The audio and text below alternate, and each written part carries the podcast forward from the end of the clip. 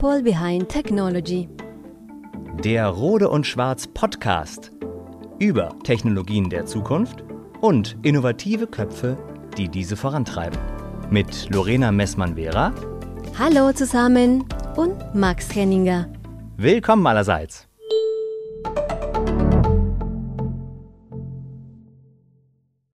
Vier, fünf, sechs.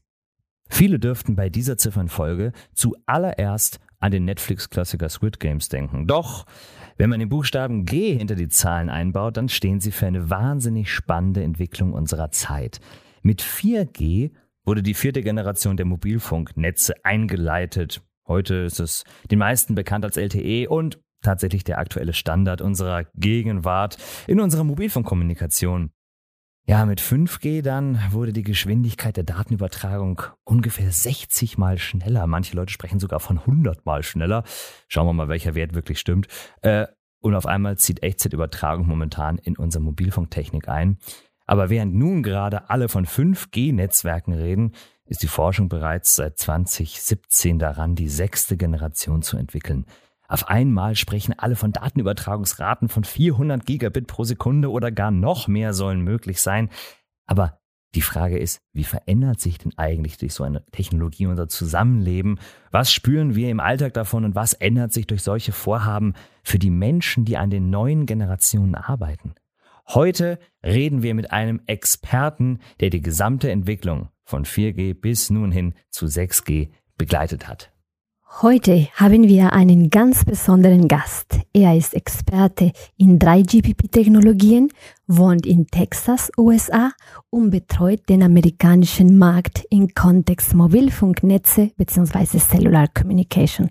Andreas Rössler. Lieber Andreas, herzlich willkommen bei uns im Podcast. Ja, danke Lorena, danke Max für die tolle Einführung. Gern bei euch. Vielen Dank für die Einladung. Ja, wir freuen uns super, dass du bei uns bist. Sag mal, Andreas, wie spät ist es denn eigentlich gerade bei dir? Bei mir ist es gerade 9.11 Uhr morgens. Mein Gott, du hast den Tag noch vor dir. Bei uns ist er fast schon rum. Bei uns ist es Viertel nach vier. Ja, okay. Also mein Tag fängt äh, typischerweise sehr früh an. Nicht, dass es hier keine keine äh, Busse gibt, die schönen gelben Busse, die jeder so kennt aus den aus den Filmen, sondern die Kids Kiddos machen halt Sport viel und da musst du halt ein bisschen früher in der Schule sein und dann ähm, hat, haben die Eltern halt Fahrdienst. Also ich bin schon eine Weile unterwegs, äh, kann dazu auch natürlich zwischendurch mal eine E-Mail von den Kollegen in München äh, beantworten und äh, das ist so typischerweise wie mein Tag so startet. Wir befinden uns hier in einem sehr schönen Raum mit sehr vielen Büchern. Ich sehe gerade vom Jahr 63, also 1963 bis aktuell 2022. Und äh, denke ich mich dabei, okay, in dem ersten Staffel von diesen Büchern hier gab es noch nicht kein Mobiltelefon. Und vor mir steht genau dem Jahr 2000. In diesem Jahr hatte ich mein erstes Handy bekommen. Ich kann mich ganz genau erinnern, es war ein Motorola StarTAC, so ein klappbares Handy, ganz klein, hatte noch eine schwarze Display mit äh, orangenen, eckigen und Buchstaben und Nummern und konnte schon SMS schicken, äh, hatte sogar eine Vibrationsfunktion war kompatibel mit GSM und er hatte so eine, eine kleine Antenne, die noch man äh, einstellen konnte. Also das war in der Zeit 2G. Andreas, kannst du dich an deine erste Handy auch erinnern? Und bei dieser Reise erzählst uns dabei die wichtigsten Aspekte von jeder Generation.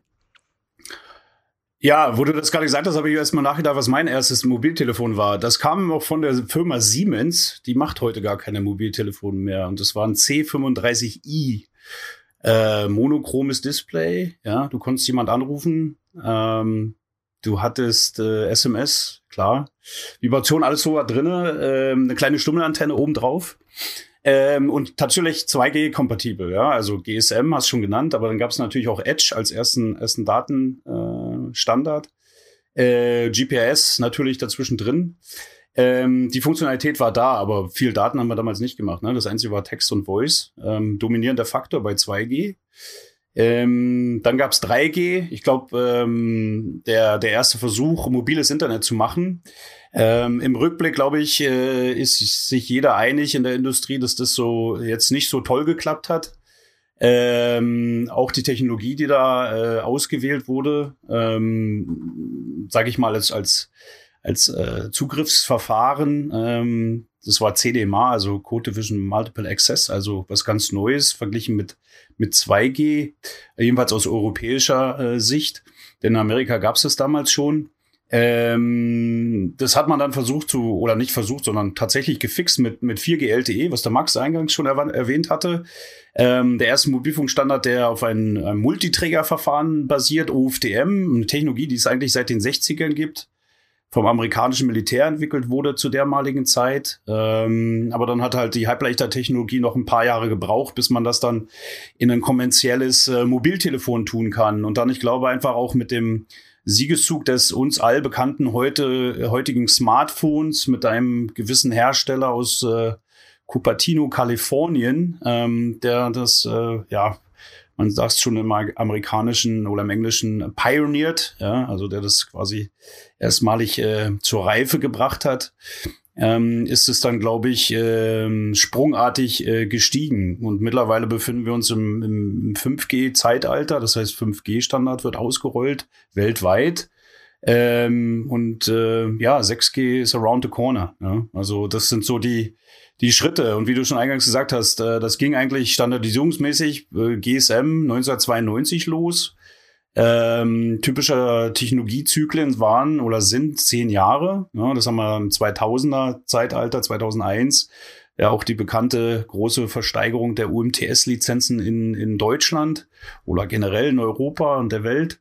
Und ähm, dann hat man 2009, 2010 2010 war, glaube ich, das erste, äh, das, oder nicht, glaube ich, das erste Jahr für LTE, gerade hier in den USA. Äh, und mittlerweile, 2019, hat man dann die ersten 5G-Netze ähm, am Start. Da gab es natürlich auch wieder typischerweise äh, diese Marketing-Races zwischen den Ob äh, Betreibern, Netzbetreibern global diesmal sogar, wer ist zuerst. Ähm, aber da gibt es schon signifikante Unterschiede, wie diese Netze gelauncht wurden ähm, zu den Zeitpunkten. Ist also, mhm. wie ihr seht, ein sehr interessantes Thema. Ja, also das ist ja irre, auch in welcher Geschwindigkeit man da rechnet. Also jetzt habe ich gerade von dir die zehn Jahre Zyklen erfahren. Kann man sagen, ist das, ist das ein typischer Standard in der Branche, dass man wirklich genau damit plant und auch sagt, okay, bis zu diesem Jahr muss, müssen wir so weit sein im Ausrollprozess und danach haben wir eigentlich schon, müssen wir schon in die nächste Generation denken? Ja, also das ist immer, das war immer so lange die Standardannahme. Das ist, ist vollkommen richtig, äh, Max. Ähm, äh, leider äh, zeigt sich momentan, dass sich äh, die Industrie da so wieder ein bisschen von, von abkoppelt, dass diese zehn Jahreszyklen eher doch vielleicht eine, eine, ein acht Jahreszyklus mittlerweile ist. Ähm, ein Beispiel kann ich ganz, vielleicht ganz einfach geben. Ähm, also 4G LTE war, war sehr erfolgreich ähm, als Mobilfunkstandard. Äh, anfänglich tatsächlich nur für mobile Daten äh, vorgesehen, dann durch den, den, den Erfolg der sozialen Medien, ähm, der, der äh, wirklich stabilen Datenrate, mit dem dann Videostreaming äh, gemacht werden konnte, äh, zu jeglicher Zeit, äh, Siegeszug von Netflix äh, und anderen Videostreaming-Diensten. Ähm, die Standardisierung da hat ungefähr 2000, 2006 angefangen. Ja. Äh, 2010 gab es dann, dann erste Netze. Ähm, und äh, der Standard selbst äh, ist dann immer weiterentwickelt worden, auch in, in andere Bereiche vorzudringen. Ja, also Internet of Things zum Beispiel, alles kleiner, günstiger, langlebiger zu machen. Ähm, dann auch die Kommunikation mit, mit neuen Features, komplexen Algorithmen noch weiter zu verbessern unter gegebenen Umständen und so weiter und so weiter. Auch andere Dinge anzusprechen wie, wie Automotive. Ja, also, dass, dass Autos miteinander kommunizieren können, dass Autos mit Infrastruktur kommunizieren können äh, und so weiter. Ähm, das wurde alles sukzessive hinzugefügt und, und so hat sich der Standard halt entwickelt. Ähm, und in dem ganzen Weiterentwickeln von LTE gab es dann bestimmte Betreiber in bestimmten Regionen, die dann einen gewissen Use Case gesehen haben und für sich selbst identifiziert haben, dass sie, dass sie diesen Use Case mit den aktuellen Technologien nicht ähm, adressieren können. Das heißt, sie sind so ein bisschen aus dem aus der Herde ausgeschert, sage ich mal, mit ihren äh, ja, wie sagt man denn, Vendern, also äh, Zulieferern und, und ähm, Experten die natürlich auch nach wie vor immer noch LTE gemacht haben und haben angefangen, ähm, was wir heute als Prä-5G-Standard verstehen, äh, zu standardisieren. Und aus diesem Prä-5G-Standard sind viele Erkenntnisse in den eigentlichen 5G-Standard äh, äh, geflossen. Und wie das so ist, wenn jemand was anderes macht, dann sind alle Leute erstmal ein bisschen panisch. Ja? Äh, äh, wir mussten auch Dinge tun, die wir eigentlich so am Anfang nicht tun wollten, denke ich mal, die aber trotzdem sehr erfolgreich für uns waren. Und ähm, dadurch kann man einfach sehen, dass dieser, dieser, dieser, dieser Zyklus von zehn Jahren da äh, unterbrochen wurde. Ja? Und wenn wir, wenn wir das Ganze jetzt auf 6G projizieren wollen, dann sehen wir jetzt halt einfach auch, dass das heute einfach auch nichts mehr so richtig im Verborgenen bleiben kann. Ja, es gibt viele Tech-Blogger, äh, Leute, die auch gut vernetzt sind und und und und schwuppsiwupps gibt's halt äh, die Informationen, äh, der und der arbeitet an 6G. Das sind dann unter anderem auch nicht mehr oft nur noch äh, akademische äh, Einrichtungen, Universitäten oder Forschungsinstitute, die dann mal sagen, hey, das könnte in zehn Jahren vielleicht was Cooles sein und, und, und, und würde uns einen Schritt weiterbringen, sondern das ist tatsächlich schon, dass, dass auch Industrieunternehmen, äh, äh, ähm, die bekannt sind, halt im, im, im Bereich Wireless und Mobilfunk dann auch sehr früh äh, schon ihre Visionen zu 6G ähm, publizieren, als man es eigentlich vielleicht erwarten würde. Allerdings wirklich spannende Entwicklung. Und du hast jetzt auch gerade schon einige sehr, sehr spannende Fälle angerissen. Einerseits die Vernetzung, also diese Tatsache, dass wir, wenn wir über 5G reden oder 6G, dass automatisch eigentlich immer weitere Buzzwords einem dazu einfallen. Sei es IoT, sei es auch künstliche Intelligenz, ähm, verschiedene andere Buzzwords. Da müssen wir auf jeden Fall noch drüber sprechen. Aber wir wollen über dich mal ein bisschen was rausfinden. Wir wollen mal wissen, wer ist eigentlich da so tief in der Materie. Und deswegen haben wir für dich einen Lebenslauf verfasst. Wir haben uns gedacht, es kann doch nicht schaden, wenn du mal dein eigenes Leben aus der Feder von uns beiden mal sehen kannst. Normalerweise hätten wir den jetzt einfach rübergereicht. Wir reichen ihn dir jetzt virtuell rüber nach Amerika. Andreas, ich würde sagen, lest doch einfach mal den Lebenslauf vor und dann schauen wir mal, ob du dich daran wiederfindest.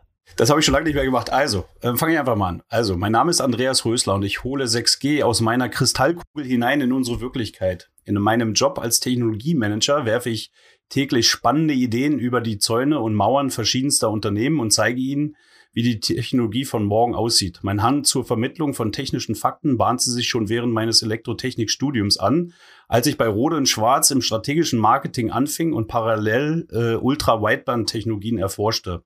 Mein Lebensrhythmus besteht aus den Zahlen 4, 5, 6. Um 4G in die Welt zu bringen, zog ich nach Amerika und lebte quasi aus dem Koffer, während sich 5G anbahnte holte ich meine Familie zur Hand nach und denn meinen Kindern wollte ich auf keinen Fall ein Fremder werden. Inzwischen kreuzen bereits 6D 6G-Technologien meinen Lebensweg, deren Markteinführung ich nun jeden Tag vorbereiten darf. Kein Tag gleich dem anderen.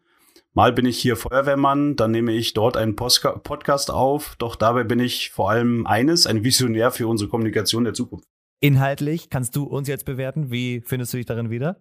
Ja, ist eine erfrischende Art, äh, mal so meine, ja, mein Leben zusammenzufassen. Es, passt, äh, passt äh, gut zusammen, ja, würde ich schon so sagen.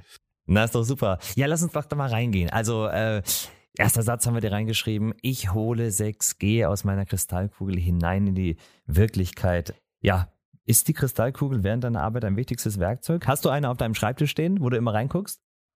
Also ich habe jetzt keine hier, aber äh, äh, hypothetisch gesprochen ist es tatsächlich so, dass ähm, wir, wir spaßeshalber immer von der Kristallkugel reden. Ja, also ähm, ich glaube, unsere Arbeit oder die Arbeit eines Technologiemanagers, ich bin ja nicht alleine, ja, sondern das sind ja noch äh, mehrere Kollegen, die bei uns im Technologiemanagement arbeiten. Ähm, und wir teilen uns das eigentlich immer so auf nach Technologien, aber auch nach Regionen, je nachdem, wie wichtig die Technologie für Rot und Schwarz ist. Bei 5G gibt's äh, oder weil es gibt halt äh, äh, vier Kollegen, die sich damit beschäftigen mittlerweile.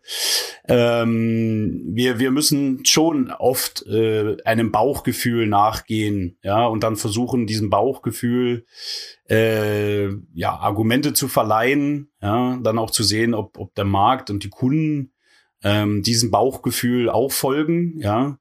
Äh, und anhand dessen dann natürlich die, die, äh, was hier so schön schreibt, äh, habt ihr das geschrieben, über die Zäune werfen. Ähm, ja, Zäune und Mauern, genau, äh, auch, auch bei uns, ja. Da kommt man dann immer mit einer kritischen oder einer guten Idee ähm, ja, an, an, an unsere Kollegen aus den Fachgebieten im Produktmanagement und der Entwicklung herangetreten, muss das natürlich dann auch argumentativ unterlegen, warum das Bauchgefühl dann jetzt doch äh, vielleicht mehr als nur ein Bauchgefühl ist. Also äh, Bauchgefühl, Kristallkugel trifft's äh, äh, doch äh, sehr genau. Wir haben es dir reingeschrieben, du hast ja bei Rot und Schwarz angefangen im, im, im strategischen Marketing. Also ist das eine Richtung, die du auch insbesondere an dir auch sehr, sehr gerne weitergehst, äh, zu erzählen, äh, zu fabulieren oder eben auch vor allem mit Leuten über Technologien zu reden? Ja, das hat sich mittlerweile schon bei mir so herauskristallisiert, dass das ein, für mich, das macht mir eher sehr viel Spaß, ja, das auch zu verstehen, herauszufinden, ähm, dann, dann auch das Wissen halt weiterzugeben. Also eine unserer Aufgaben ist halt natürlich auch Rot und Schwarz als Technologie äh, zu etablieren. Und, und dafür ähm, machen wir viele Sachen. Artikel schreiben, Papers und so weiter. Aber äh, primär Oder bei Podcasts mir. verfassen. Podcast verfassen, ähm, ja, und dann äh, nicht äh, ordnungsgemäß weiterverfolgen. Ja, das gibt's natürlich auch. Aber ähm, viele Leute also kennen mich als vielleicht zum, Hinter zum Hintergrund mal kurz für unsere Zuhörerinnen und Zuhörer. Also äh, äh, Tatsache, also unser Podcast-Projekt ist ja ein Projekt, was wir zwar aufgezogen haben, aber wir haben jetzt im Folge der Recherche erfahren, das ist ja gar nichts Neues. Der gute Andreas Rösler hat ja schon mal selber einen Podcast realisiert. Wie hieß der nochmal? Behind the Steering Wheel, gell? Ja, Behind the Steering Wheel, genau.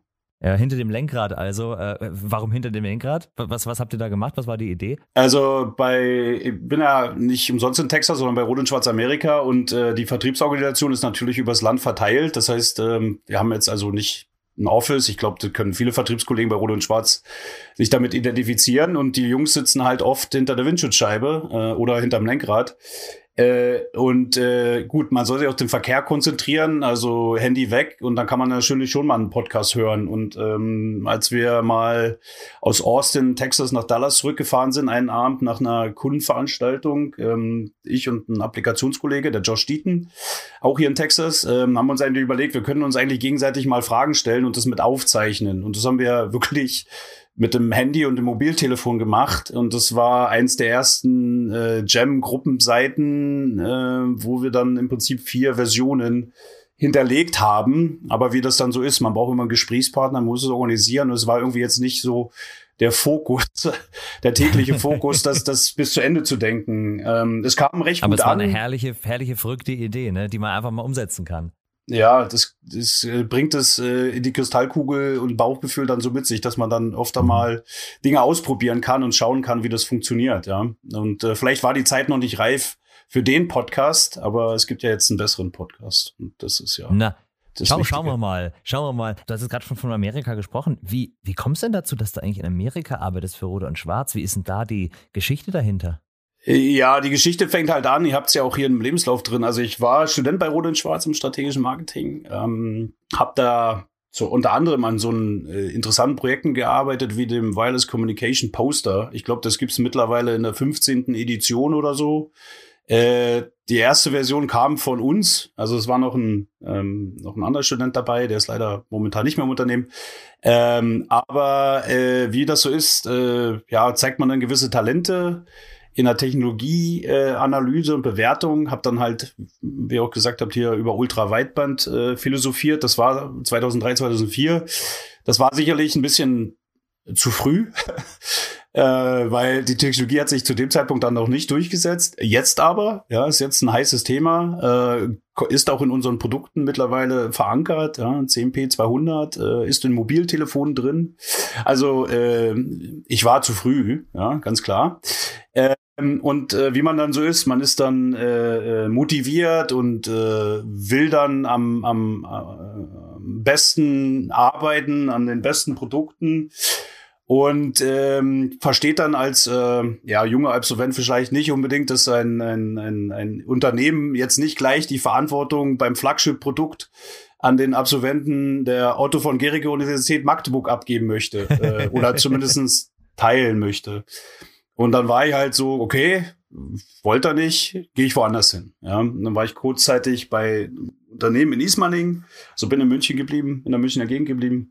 Ähm, das hatte auch einen Mobilfunktester.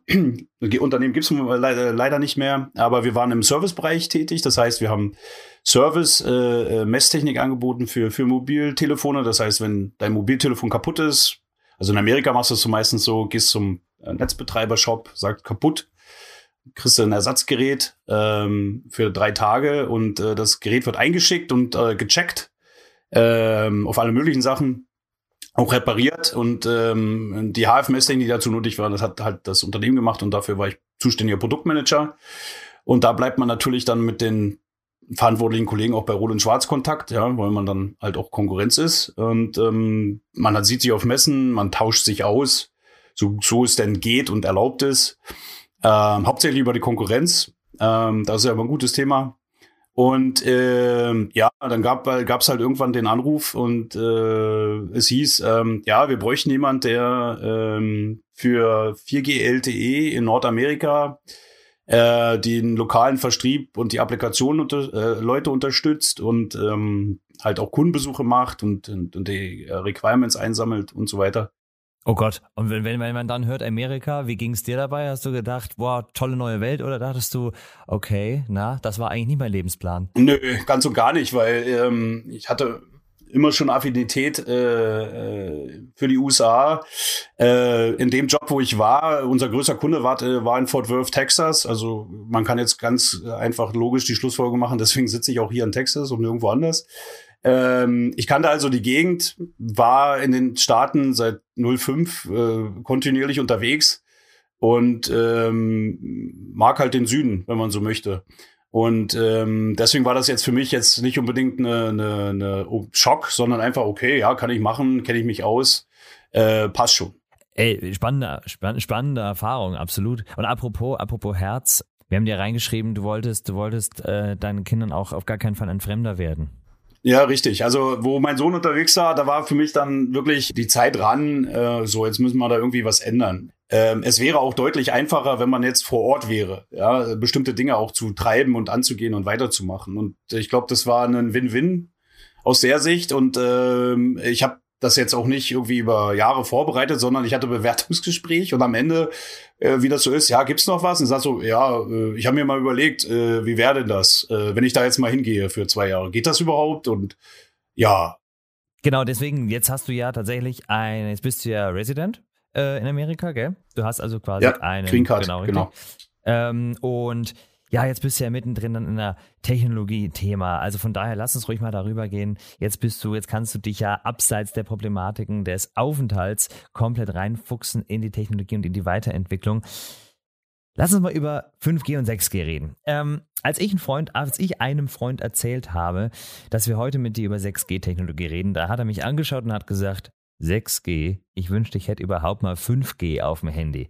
Ähm, Sag mal, Andreas, warum ist es denn überhaupt wichtig, dass wir uns heute schon mit 6G-Technologie überhaupt beschäftigen? Wollen wir nicht erstmal 5G hinkriegen? Ja, das ist, ist eine sehr gute Einschätzung und eine sehr gute Frage. Und die Frage kriegen, bekommen wir sehr oft. Ähm, und deswegen war das auch eines der ersten Videos. Wir haben ja auch eine, äh, wie sagt man denn, ein Educational Video Series, äh, die am Start ist. Die heißt äh, Hashtag Think6 für die Leute, die es vielleicht mal schauen wollen, das findet man bei uns auch auf, bei der Rote und Schwarz auf Webseite. Da geht es dann unter anderem darum, dass wir uns genau mit diesen Fragen auch auseinandersetzen. Warum in aller Welt spricht denn äh, äh die Welt über 6G, beziehungsweise warum spricht denn der Rode schon über 6G? Und ähm, die Antwort ist relativ einfach. Ähm, also für mich, ich hoffe für alle anderen dann verständlich auch. Bei, bei 5G, haben wir ja schon eingangs erwähnt, kam so 2019, 2020, ähm, war eins der revolutionären Technologiekomponenten und Elemente die Unterstützung von Millimeterwave-Frequenzen ja, für Mobilfunkanwendungen. Das ist äh, quasi das erste Mal, dass es überhaupt ähm, äh, ja, stattfindet oder, oder Bestandteil ist. Ja. Typischerweise tummeln wir uns ja im Mobilfunk unterhalb äh, von 6 Gigahertz. Warum ist der Sweet Spot für die Ausbreitung äh, der elektromagnetischen Wellen? Ähm, also für einen Funkstandard äh, quasi, ähm, ja, da wollte ich, will ich sein, da brauche ich Frequenzen. Ähm, deswegen ist es auch der sehr, sehr, sehr äh, voll äh, mit äh, vielen Kommunikationsstandards. Ja, ist ja nicht nur Cellular, äh, 3G, 4G oder 2G, 3G, 4G und jetzt 5G, sondern es ist ja auch noch Wi-Fi, das ist ja Bluetooth, Ultra-Wideband will irgendwo funken, Zigbee, äh, andere Standards. Und ähm, also geht man höher in die Frequenzen. Ähm, die sind halt frei. Das kommt halt nicht umsonst. Ja, gibt's halt äh, äh, Probleme, physikalische Probleme, Ausbreitung und so weiter. Aber es ist auch mehr Bandbreite da, kriegt man höhere Datenraten. So. Äh, das war der, der, ein, eins der Key-Faktoren von 5G. Zweites war natürlich, dass man von Anfang an ein sehr flexibles Air-Interface haben will und auch äh, Market Verticals adressieren will. Industrie 4.0, Automotive und so weiter. Aber zurück zum Ausgangspunkt, revolutionäre Millimeterwelle. Und das allererste Mal, wo sich jemand aus der Industrie, aus unserer Industrie mit dem Thema Millimeterwelle für Mobile Broadband, also für, für Mobilfunkanwendungen äh, beschäftigt hat, das war im Jahr 2011.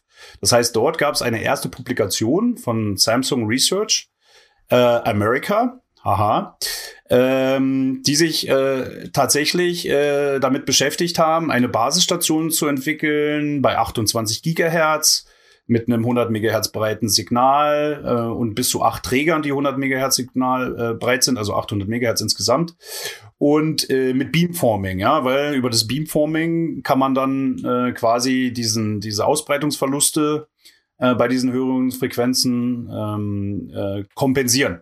Ja, das scheint ein riesiges Thema zu sein, die Ausbreitungsverluste, respektive diese geringe, geringe Reichweite. Also da hat es ja vor kurzem irgendein genau. Fraunhofer-Institut so einen ganz erfolgreiche, erfolgreichen Durchbruch gegeben, wo sie es geschafft haben, im Terahertz-Bereich erfolgreich Daten zu übermitteln und da irgendwie es zu geschaffen, 100 Meter überhaupt hinzukriegen, war wohl eine, eine irrsinnige Leistung. Ja, ja, das ist äh, tatsächlich äh, dann eine der großen Herausforderungen auch bei 6G. Ja. Und, und äh, um, das, um das rund zu machen, also es war 2011 erste Paper, hey, vielleicht ganz interessant, so könnte man es machen. Vier Jahre später, 2015, gab es den ersten Prototypen dazu. Ja, also tatsächlich Hardware in der Basisstation im Formfaktor, wie man wie man das vielleicht erwarten könnte. Und dann hat es nochmal genau vier Jahre gedauert, nämlich 2019, bis ein erstes Netz hier in Amerika, Verizon Wireless, mit Millimeterwelle, nur in Minneapolis und Chicago, nur an ein paar Straßen gelauncht wurde, wo man dann im Prinzip ähm, ein 5G-Logo auf seinem Handy gesehen hat, äh, für ein paar Meter, sage ich mal, laufen, mit Gigabit pro Sekunde Datenrate. Ja, also das sind acht Jahre, runde die man, die man, die man so sehen kann. Wenn wir jetzt irgendwie überall hören in diesen Vision Papern, ja, 2030 6G minus 8 ist 2022. Das heißt, 2022 ist jetzt um die Ecke, sage ich jetzt mal. Ja. Also muss man sich, gerade wir in der Messtechnik, natürlich schon sehr, sehr früh äh, Gedanken dazu machen. Was ist denn essentiell, jetzt gerade auch bei 6G? Ähm, ähm, was brauchen wir denn als erstes und was brauchen wir dann Midterm, äh, Longterm und so weiter? Und ähnlich haben wir es bei 5G gemacht. Ja. Da waren wir auch schon sehr früh, 2014, 15, mit Schlüsselkunden ähm, in tiefen Gesprächen äh, über Millimeterwelle, über die Performance unserer Geräte, in dem Fall gerade unsere Signalgeneratoren, Analysatoren. Und das hat dann auch zu, zu sehr erfolgreichen Kooperationen geführt, äh, in dem Fall. Und das muss, das ist natürlich hoffentlich eine Sache, die wir lernen, ähm, gelernt haben und die man natürlich jetzt versuchen bei SIG äh, zu wiederholen. Freunde von mir fragen, soll ich mir jetzt das 5G-Handy kaufen oder nicht? Ähm, das ist, das ist schon eine sehr delikate Frage, ja. Ähm, ich glaube, dass das Ziel ist einfach, also aus Konsumersicht, dass das Ganze halt auch äh, tatsächlich noch effizienter zu machen. Ähm, aber für, für uns als Otto Normalverbraucher, der mal äh, äh Facebook was streamen will, der, der einen Videostream macht, äh, ist auch 4G gut genug. Ja, die Frage ist nur, wenn wir, wenn wir immer noch mehr Leute das immer noch mehr machen, äh, was wir, wir teilen ja alle das Funkmedium ähm, ist es vielleicht äh, sinnvoller, ähm, da nochmal nachzulegen. Das ist dann unsichtbar für uns als, als, als, als äh, Endverbraucher, aber sicherlich ein wichtiger Schritt äh, äh, für die Industrie. Ich glaube, der, der, der, äh, aus meiner Sicht, die, die, der Unterschied ist ganz klar. Ähm, wir sprechen da immer von dem Triangle of Application. Ähm, das heißt, es gibt halt ein Dreieck, das mal gemalt wurde, ganz an den Anfängen von der 5G-Standardisierung. Da steht oben Enhanced Mobile Broadband. Das ist halt so Mobilfunk, mobile Datenübertragung. Dann geht's äh, rechts unten weiter, da steht dann Ultra Reliable Low Latency Communication, ja, für die äh, Nerds URLLC.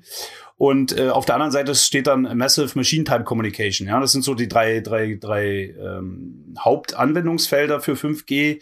Die haben natürlich alle unterschiedliche Anforderungen an den Standard an sich. Und das sollte alles in der Standardisierung äh, verankert werden. Und, und da hat man dann angefangen, ganz oben, wo kennen wir uns am besten aus? Okay, Mobile Broadband. Ne?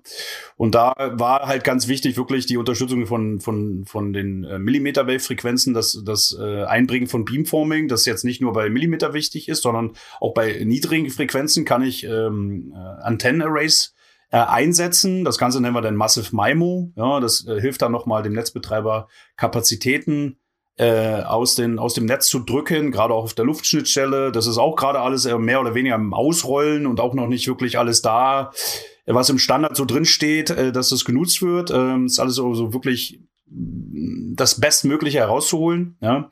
Aber äh, ganz klar wurde halt im Standard schon am Anfang äh, gesagt, okay, ähm, wir wollen diesen Kommunikationslink, diesen 5G-Link auch so konfigurieren können, ähm, dass wir zum, zum Beispiel im Automotive-Bereich einsetzen können. Ja? Und das gab es halt auch schon bei, bei LTE, ja, die ersten Anfänge. Das wurde dann sukzessive übernommen. Und äh, da hat äh, aus meiner Sicht 5G natürlich einen klaren Vorteil. Ja? Bei, bei äh, LTE, bei 4G hat man halt ein, ein, ein, ein Air-Interface, eine Luftschnittstelle, die halt spezifiziert war, gerade auf dem Physical Layer, auch sehr komplex, aber eben nicht so flexibel.